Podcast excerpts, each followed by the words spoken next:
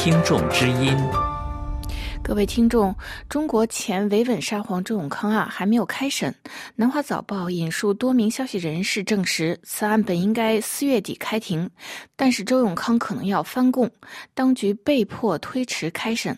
还有消息人士确认，周永康的两个儿子已经被逮捕，两人都已选择了代表律师。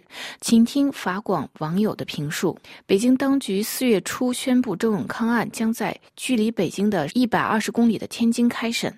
周永康被控收受贿赂、滥权以及蓄意泄露国家机密。外界评论，前中共政治局常委、有“政法王”之称的周永康一案进程不如预料的那么顺利。香港南华早报报道说，北京当局审高官案，按照惯例。控方在开庭前已经取得被告认罪自白，这种招认常常会被当作当庭的供词。此前，薄熙来受审时曾经用周永康作为保护伞。薄熙来这位前中共政治局常委、重庆市委书记一度试图入常。受审时，曾经为自己隐瞒副市长王立军逃入美国领事馆举证进行辩护。他说，在事发时候收到了来自周永康领导的中共中央政法委的指令。薄熙来后来被判终身监禁，周永康不久后摇摇欲坠。有政治评论分析，周永康与薄熙来、令计划等人构成所谓新四人帮，致使习近平要除掉对手。法广一位刘姓网友分析说，习近平要除掉周永康的原因是，估计周永康是逃不脱死刑了。想想他曾经举重若轻，想杀谁就杀谁，今天这把刀就落在了自己的头上。他认为周永康自己参与创建维稳制度，自己当然知道其中的厉害，实在让人难以明白。周永康大贪毫无疑问，这样的大贪在中国也是比比皆是，就连温氏家族也是一样。尽管温家宝口口声称要宪政人权，但其家族贪污之事也是实情，可见中国这个制度腐败到了何种地步。温家宝也难辞其咎。至于周永康，实在是做大之时轻视了旁边的习近平，以为可以轻易取代，这是他今天难逃死罪的重大原因。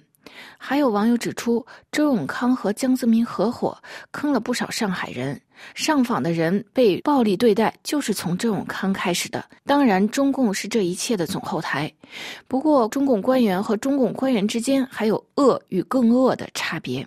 还有网友就破坏环境角度来分析周永康一案，指出周永康和曾庆红的石油帮毁坏了中国全国各地的环境。单是这批 X 工程项目都建在人口密集的中心地区，在全国就结了不少的仇人。如果习近平对天下把丑事都抖露出来，会引起全国公愤。网友说：“不过，习近平不可能为了中国人民的利益着想，去牺牲中共一党专制这个制度。”一位叫做“放羊人”的网友写道：“中共推迟开庭，就是开庭需要的剧本还没有编好，或是康师傅对剧情设计不满，或是利益集团内部的大老板们对剧情不满。”法院拿着笔在等待他们争吵完毕后达成共识，绝不能在开庭后出现穿帮事故。